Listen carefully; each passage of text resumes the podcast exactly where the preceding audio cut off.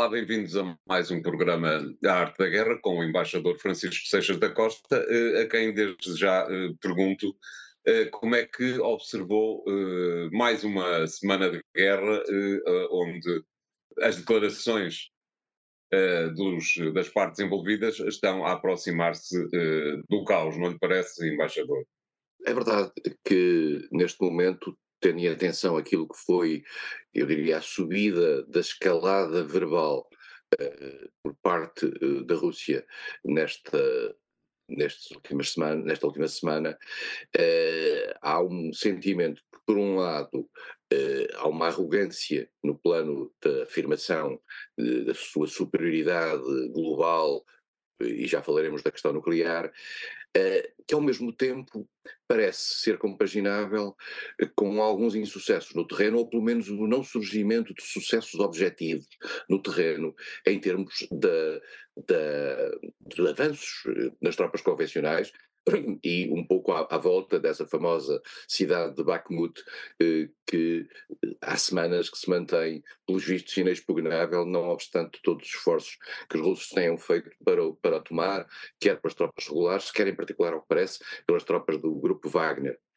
E, portanto, há aqui um multiplicar de declarações que são lidas em alguns setores ocidentais e nós temos, temos que ter muito cuidado com isto porque eh, estamos com uma informação eh, de certa maneira condicionada, porque muita da informação, isto vale a pena nós afirmarmos isto claramente, muita da informação que hoje temos e o modo como essa informação surge relativamente aos azares ou às sortes dos russos e dos ucranianos, é uma informação dirigida, isto é, é uma informação que não é neutra, eh, ela é, é, é colocada cá fora nos azares de uns ou na sorte dos outros em função do interesse que existe em condicionar uh, as opiniões públicas.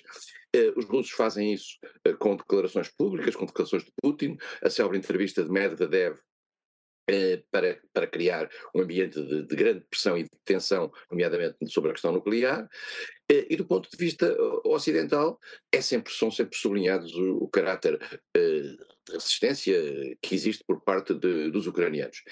Esta semana há um ponto importante que foi Uh, para além daquilo que Medvedev disse, num tom muito arrogante, e que aliás mudou um pouco a imagem que o mundo tinha de Medvedev. Medvedev Exatamente, ele era considerado um moderado, nomeadamente moderado. por Barack Obama, na altura em que ele era presidente dos Estados Unidos. Exatamente. Medvedev, vale a pena dizê-lo, é uma figura que se mantém numa segunda linha imediatamente a seguir a Putin, foi um homem que, quando Putin esgotou os seus mandatos, à luz ainda das regras anteriores, os seus mandatos, Medvedev foi a presidente da, da Rússia, Putin foi seu primeiro-ministro e depois a, a, a, ordem voltou, uh, reverteu. E, e Medvedev claramente é uma figura que Putin utiliza e, e, utiliza e utilizou durante muito tempo num discurso liberal eh, como o António disse, eh, visto pelo Ocidente como alguém que traduz uma, uma, uma atitude mais moderada e menos, e, menos extremada, e agora ultimamente tem sido eh, o polícia mau, e portanto, e, e dá entrevistas e faz conferências de imprensa num tom que claramente Putin lhe manda fazer para, para efeitos do, da imagem externa. E essa, e essa imagem. His master's voice. His master voice, clarissimamente, sem a mais, a mais pequena dúvida.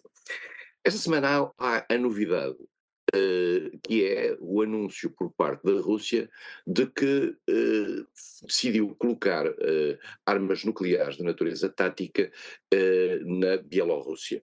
A Bielorrússia, vale a pena dizê-lo, com a Ucrânia e com o Cazaquistão eh, eram os três Estados, as três repúblicas da antiga União Soviética, onde, para além da Rússia, havia armas nucleares. Com o acordo, no, com o acordo do, uh, final, uh, no, no, final da Guerra Fria, as armas nucleares todas passaram para a Rússia, de todos esses três países. Ano passado tinha havido uma, uma espécie de um referendo feito na Bielorrússia, eh, que permitiu ao líder da Bielorrússia, Lukashenko, esse referendo foi muito contestado internacionalmente sobre as suas condições de realização, mas eh, abrir o caminho para a possibilidade de rearmamento nuclear da Bielorrússia. Isto configura claramente uma ruptura com o Tratado de Não Proliferação Nuclear. Uh, e e ao, ao, fazer isso, uh, a Bielorrússia, de certa maneira, abre caminho a que a Rússia coloque armas eh, nucleares no seu território, e vale a pena dizer que ao fazê-lo coloca armas nucleares, eh, é mais uma fronteira de armas nucleares com os países NATO. Eh, que a Bielorrússia, não, ao não ter armas nucleares, funcionava como uma espécie de buffer zone ali. Este anúncio torna, torna também claro que a Bielorrússia é utilizada pela Rússia como um instrumento, digamos, da sua política externa e defesa. Uh, já tinha sido durante a invasão da Ucrânia. A Bielorrússia era uma espécie de uma avenida utilizada uh, pela, pela Rússia para o ataque ao norte de, da Ucrânia. Ao fazer isto, a Bielorrússia, digamos, dá um passo mais na sua dependência relativamente à Rússia e também, vamos ser claros, dá um passo mais nos riscos que corre perante o, o, mundo ocidental. E é precisamente por causa desses riscos, ou antecipando esses riscos, que o, que Lukashenko diz nós temos que pôr armas nucleares aqui porque estamos, somos ameaçados pelos países uh, NATO. Ora bem, isto torna a, Rússia, a Bielorrússia claramente eh, ainda mais dependente da estratégia, não é só da Rússia, é da estratégia da Rússia, e portanto tudo o que a Rússia fizer, naturalmente que a Bielorrússia vai sofrer eh, em paralelo. Que é que são essas armas nucleares táticas? Já agora vale a pena dizer, há as armas nucleares estratégicas, que são aqueles mísseis que se enviam eh, tra eh, transcontinentais. As armas nucleares táticas são armas nucleares de dimensão mais limitada, isto é, cuja, cuja utilização eh, não se expande para, para muito longe. Dito isto, são armas que têm todos, todos os efeitos negativos das armas nucleares, isto é, as radiações e tudo isso, com um efeito extraordinário na sua vizinhança. E, portanto, não vale a pena pensar que a utilização de uma arma nuclear tática é uma coisa uh, benévola. Não, não é. Uh, e, portanto, uh, é algo que, esteve, que nunca foi utilizado, em, vale a pena dizê-lo, nunca foi utilizado em, em combate, na, nos, nos, mas foi sempre ameaçado podendo ser utilizado, quer ainda durante a Guerra Fria e, mais, e agora mais recentemente. E, portanto, estamos aqui nisto, estamos, a, estamos por outro lado à espera, e ainda para fechar o dossiê guerra, estamos à espera da famosa ofensiva da primavera uh, que os ucranianos prometem fazer e para a qual contam desde já com tanques uh, Challenger 2 e Leopards uh, que estão a chegar à Ucrânia e que podem, digamos, alterar o curso da guerra, tendo em conta que Neste período anterior, a Rússia, não obstante a sua superioridade numérica em matéria de armamento, não tem conseguido, digamos, desequilibrar uh, uh, a guerra e não tem conseguido criar uh, um, um avanços ofensivos que permitam derrotar os, os ucranianos ainda no atual estado, pelo que ah, tudo indica, nós não somos, eu não sou especialista militar, mas tudo indica que vindo material novo, eh, de altíssima qualidade, eh, que, que os russos não têm paralelo, vale a pena dizê-lo, segundo, segundo, os especialistas militares, isto pode desequilibrar a guerra e pode criar aos, aos ucranianos uma nova possibilidade de infligirem eh, custos, infligirem baixas aos, aos russos bastante grandes, Resta saber é se os ucranianos se limitarão a fazer isto, digamos, dentro daquele território que, que o direito internacional lhe, lhe, reserva, ou se, numa lógica de guerra aberta, estarão disponíveis para ir mais longe e atacar alvos no próprio território russo, eh, naquilo que é uma lógica de guerra normal. Quando o seu território é ocupado, é natural que, que, façam, que façam ações ofensivas no, no outro lado. Só que há aqui as consequências e as consequências disso é, é, é, a possibilidade da Rússia se sentir tentada ou forçada, digamos, em função do seu acossamento, a utilizar as tais armas nucleares táticas. E esse, digamos, era um patamar complicado, porque perante esse patamar a própria resposta ocidental não seria a atual, isto é, apenas o fornecimento de armas à Ucrânia. Muito provavelmente os americanos eh, deram sinais no passado eh, que estariam, no caso de haver um, uma passagem deste, deste limiar eh, que teriam algumas ações de natureza ofensiva junto de, de, de, estruturas militares eh, russas. Isso é uma escalada da guerra. Isso é, sejamos claros, é a entrada da NATO na guerra. Eh, a NATO terá vestida de Estados Unidos ou não. E, portanto, esse é um patamar difícil e estamos neste momento há um sentimento de agravamento, o tal caos que o António falava no início, da nossa conversa, está-se a sentir um, um agravamento da tensão e não aparece neste momento nenhum sinal de qualquer tipo de mediação, a menos que ela esteja a ser feita na, na, nos bastidores, uh, quer através dos chineses, quer através dos turcos ou outra, outra, outra qualquer que seja, que permita, uh, digamos, presumir que um entendimento ou qualquer negociação esteja a caminho. Para uma resposta rápida, embaixador, será de esperar que a NATO, uma vez na hipótese de a Rússia avançar com um ataque com essas armas nucleares táticas, é de esperar que a NATO, que não carregará com certeza no interruptor vermelho, no segundo seguinte riposte e não entre naquelas jogadas de cimeiras para aqui e cimeiras para lá. Oh, António, a questão é o seguinte: eh, se as armas nucleares táticas forem utilizadas eh, de forma que, que, possam ser sentidas no mundo ocidental como inclusivamente eh, afetando-os, porque há radiações que passam as fronteiras, não, as fronteiras não têm, não há fronteiras para as radiações. Claro. Uh, e, portanto, se os massacres forem muito grandes, porque as armas nucleares táticas significam matar milhares de pessoas, significa utilizar, utilizar armas sobre uma cidade e, e significa populações civis. Uh, uh, vamos ser claros, as armas nucleares estratégicas também assim foram. Lembremos de Hiroshima e Nagasaki, também mataram populações civis. E, portanto, nós temos que perceber que é um patamar diferenciado. O que é que a NATO, vai fazer? Nós não sabemos. A NATO é um país, é uma organização de natureza defensiva que tem 30 países, na realidade tem os Estados Unidos e mais 29, um, e, e é os Estados Unidos quem vai determinar o curso da guerra. Claro. Nós andamos sempre aqui a fazer este número de a NATO e as declarações do Secretário-Geral da NATO e as declarações dos Estados Unidos, etc. Quem define o futuro desta guerra em nome do Ocidente são os Estados Unidos. Os países ocidentais podem, com maior ou menor, digamos, vontade, uh, ser levados a aceitar as posições americanas, mas quem define a linha é como, como a tática de um jogo de futebol. Quem define a linha são os Estados Unidos, porque são eles que representam 90 e tal por cento da NATO. Claro. Uh, muito bem, vamos fazer aqui o primeiro intervalo do programa de hoje. Voltamos já de seguida. Até lá.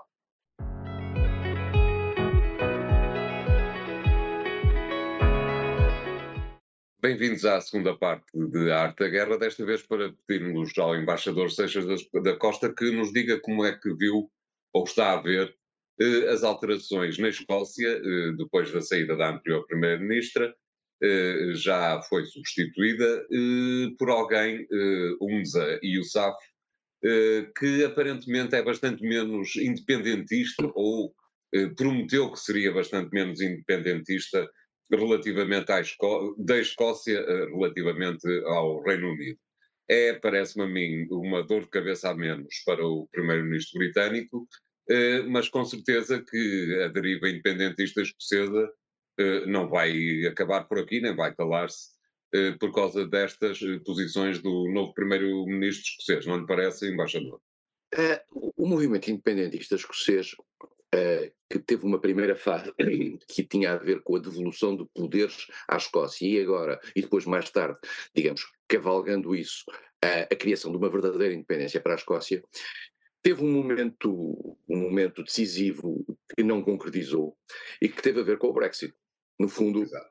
sendo a Escócia uma área do Reino Unido uh, onde a maioria da população uh, votou a favor uh, da manutenção no, no, Reino Unido dentro da União Europeia, Uh, seria normal que, havendo um movimento independentista da Escócia, isso no fundo consagrasse essa, essa evolução. Ora bem, o que se verificou foi o seguinte: em primeiro lugar, verificou-se que um, que um referendo organizado na Escócia, uh, organizado na Escócia pelo governo de Londres, uh, porque na Escócia mantém-se a regra de ser o governo de Londres a autorizar a, a, realização dos referendos para a independência. Esse referendo verificou-se que o, a independência não ganhou embora os números não sejam muito largos. Dito isto, eu acho que se perdeu o momento na Escócia da independência. E a Escócia também, vale a pena dizê-lo, é um país que é um, é um Estado, é, uma, é uma das, é um dos, dos, dos, dos, quatro componentes do Reino Unido, Escócia, a Inglaterra, a Escócia, o País de Gales e a Irlanda do Norte, sendo que a Irlanda do Norte é um problema mais complexo, que já aqui falamos várias vezes, a Escócia tinha como essência, como arma essencial uh, da, sua, da sua independência o seu petróleo. Uh, só que o petróleo não está na moda neste momento, quer dizer, sendo, é importante, mas já não está na moda. Os combustíveis fósseis já não são o elemento propulsor do futuro. E a Escócia claramente eh, perdeu a capacidade eh, de reivindicar uma independência através de um grande movimento de massas interno. E eh, houve, houve três líderes deste do, do, do Scottish, Scottish, National Party, que foi Alex Salmon, que saiu por um escândalo e que era uma das figuras com um grande carisma. Eu vivi em Londres nessa altura e lembro-me que Alex Salmon era uma figura com um grande carisma na, na, na, na liderança do movimento escocês, eh, primeiro para a devolution, a chamada devolução de poderes, e depois para a independência. Depois apareceu o Nicola Sturgeon, que, que, que, que, esteve, fez uma, uma, uma liderança correta, eh, forte, eh, com capacidade de afirmação, mas sem, um, sem criar um grande, o tal grande movimento de massas e não soube claramente aproveitar o timing do Brexit. Sido eh, por isso que saiu o embaixador? Ela não diz porquê. Ela, ela diz que estava cansada. Ela, eh, com ela aconteceu mais ou menos o que aconteceu com a primeira-ministra da Nova Zelândia. Disse que estava cansada e que, eh, que tinha esgotado, digamos, o seu objetivo de vida. E agora houve uma, uma luta pela liderança interna, e nessa luta pela liderança interna eh, ganhou eh, um britânico, um escocês de origem, nascido em Glasgow, mas de origem indiana, Uh, o que é interessante ver o papel que os indianos começam a ter, ou as pessoas começam a ter na vida política britânica, o que é claramente um fator demonstrativo uh, da capacidade democrática, digamos, de produzir uh, uma, um espaço de afirmação para pessoas de origens diferentes. Isso é muito, muito interessante. E, portanto, é um homem que é muçulmano, chama-se Humza Yousaf, o, António já, já o disse, lutou contra, lutou nesta luta interna contra duas candidatas, uma mais independentista ferranha, que ficou em terceiro lugar, e uma outra eh, que tinha eh, uma especialista em questões financeiras, e, mas que tinha um discurso muito conservador no plano da moral, era contra os casamentos do mesmo sexo, eh, o casamento entre pessoas do mesmo sexo, etc. E teve ali, e isso reduziu muito as, as suas possibilidades. E, portanto, este homem ganhou com um discurso não muito motivador, e, toda a gente diz, eh, digamos, ao nível da imprensa britânica, que esta eleição, uh, se bem que é uma pessoa com, com, qualificações, mas traduz alguém que não tem um carisma capaz de fazer reavivar a chama do nacionalismo escocês. Uh, há um, um antigo ministro para a Escócia, depois ministro da Defesa e também ministro dos negócios estrangeiros, dos, dos conservadores, uh, Malcolm Rifkin, que é considerado uma das grandes figuras, um grandee, como se diz em, em, em Inglaterra, uh, britânico, que disse que com esta nomeação os escoceses, a curto e a médio prazo, enterraram a hipótese da independência. E, portanto, essa vai ser uma questão que pode estar no futuro, mas como o António tem razão ao dizer que isto é menos uma dor de cabeça para Rishi Sunak, que curiosamente vai encontrar na Escócia alguém da mesma origem étnica, o que é muito curioso para a nova cara do Reino Unido. Eu diria, embaixador, que de qualquer maneira esta tentação independentista não há de, tem séculos, suponho, Uh, não há de acabar por aqui, não é? Não, não acaba, uh, como aliás não acaba a tentação de união da, da Irlanda do Norte à República Exatamente. da E como também não acaba, embora com um grau de afirmação, raramente soube falar do assunto, uh, a, a, a tentação do país de Gales de ter um futuro idêntico.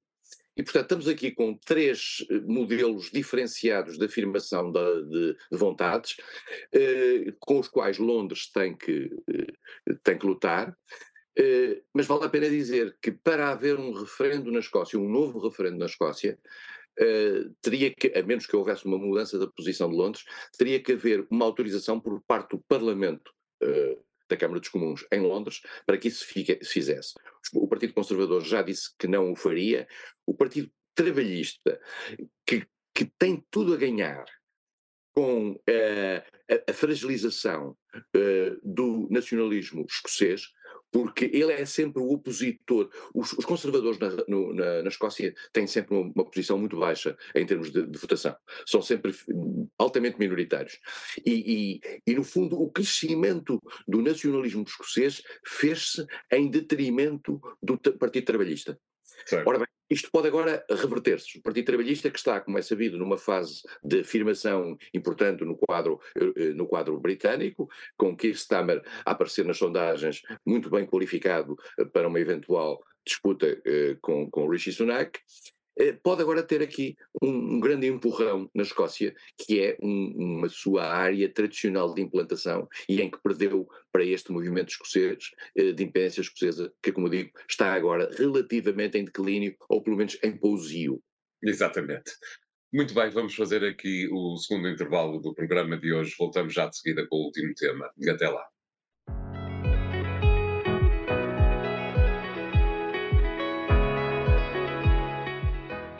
Bem-vindos à terceira parte de Arte da Guerra para pedirmos ao embaixador que recuperemos um assunto de que já falámos aqui, eh, mas que se tem agravado eh, ao longo dos últimos dias, que eh, tem a ver com Israel. Israel está neste momento num caos interno, como eu creio que já não se via pelo menos desde 1948, embaixador.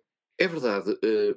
Israel vive um pouco à volta de Benjamin Netanyahu que já eh, na história de Israel, Israel existe desde 1948, é o primeiro-ministro que mais tempo esteve no poder, em vários ciclos, em vários ciclos, e ganhou várias eleições. Por muito que Benjamin Netanyahu nos possa desagradar, e a mim confesso que me desagrada, sob o ponto de vista de personalidade e de, e de, e de algumas escolhas eh, eh, no, plano, no plano da própria relação eh, no Médio Oriente, mas nós devemos olhar, como analistas, para com alguma admiração para os, os sete folgos de, de, de, Benjamin Netanyahu.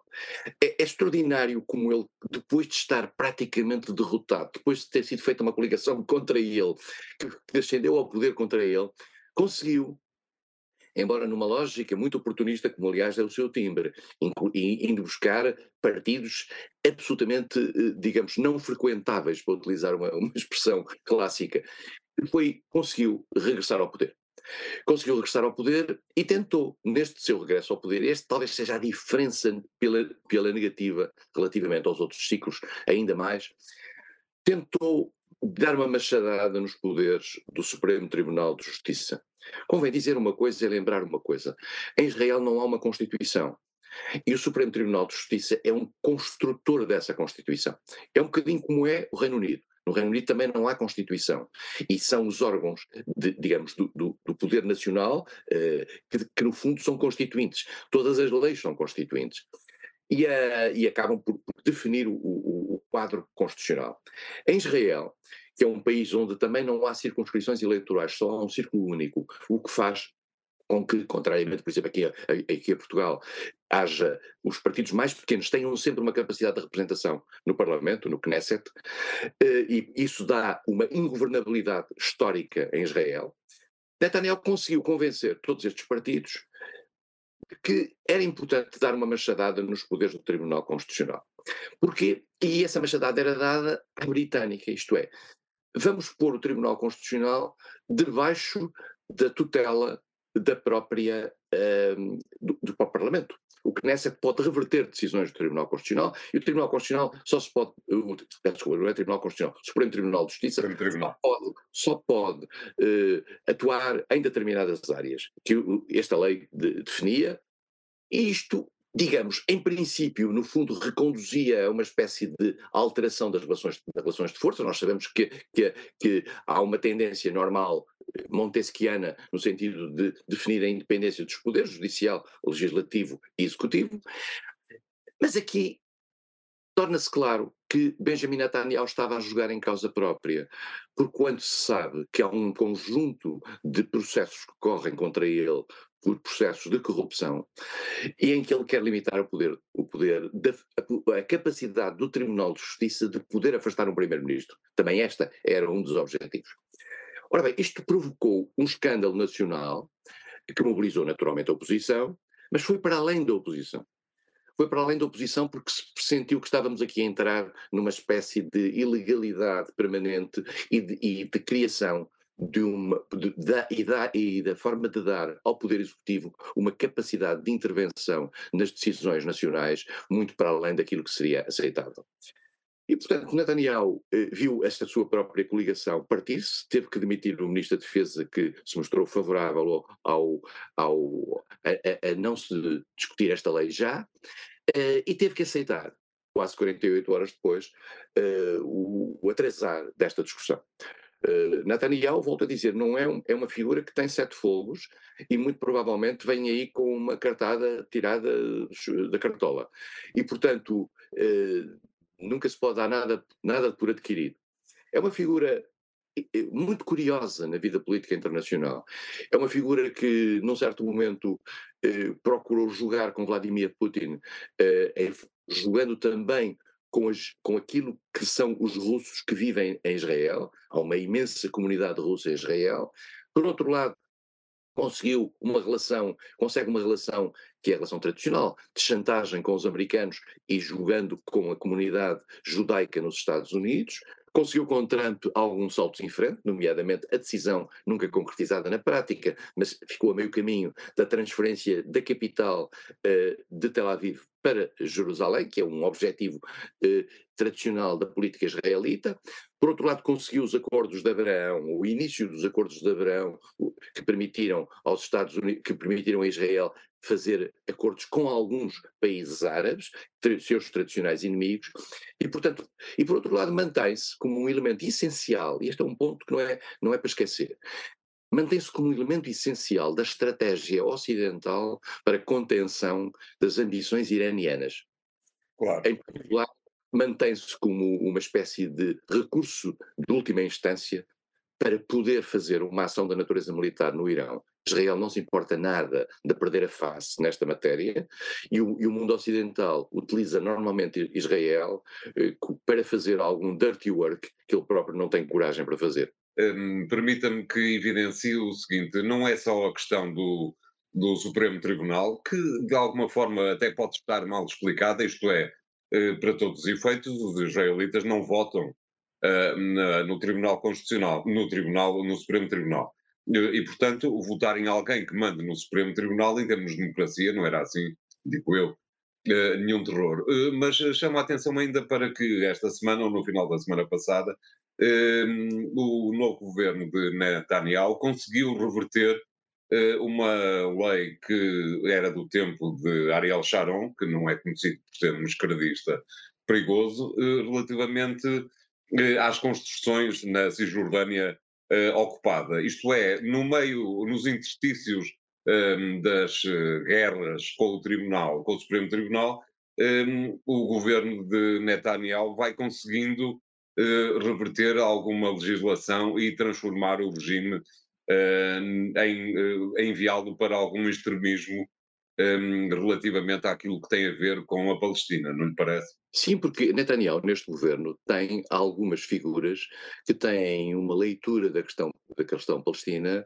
uh, completamente radical e que acham completamente ilegítima a criação do Estado palestiniano ou qualquer tipo de, de, autonomia sequer aos palestinianos e que acha perfeitamente normal, há um dos membros, que é o, julgo que é o ministro da polícia ou, ou que tenha algum controle sobre a polícia, que acha que a, a margem ocidental do, do, Rio Jordão deve ser ocupada por Israel e, portanto, não respeita minimamente aquilo que, que são os compromissos que Israel, mínimos, que Israel tem no quadro, no quadro internacional e, portanto, tem uma leitura radical disso. E, e ao favorecer essas alas, eh, eh, Netanyahu sabe que está também a reforçar, digamos, a sua capacidade de subsistência no poder.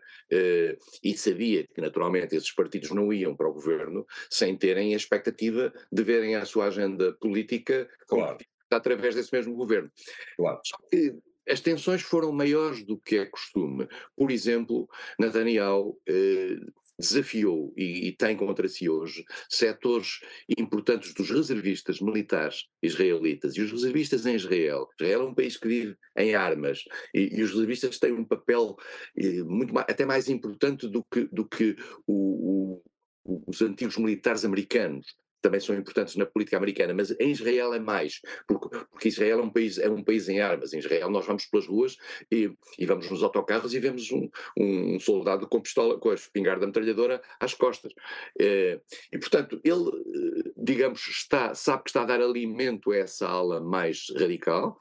A ala mais radical, essa o António falou em Ariel Sharon, eu tive eh, digamos, a, a, sorte histórica de conhecer pessoalmente Ariel Sharon nos idos de 1978, eh, quando fui a Israel, eh, em missão do Ministério dos Negócios Estrangeiros, e já era uma figura muito radical.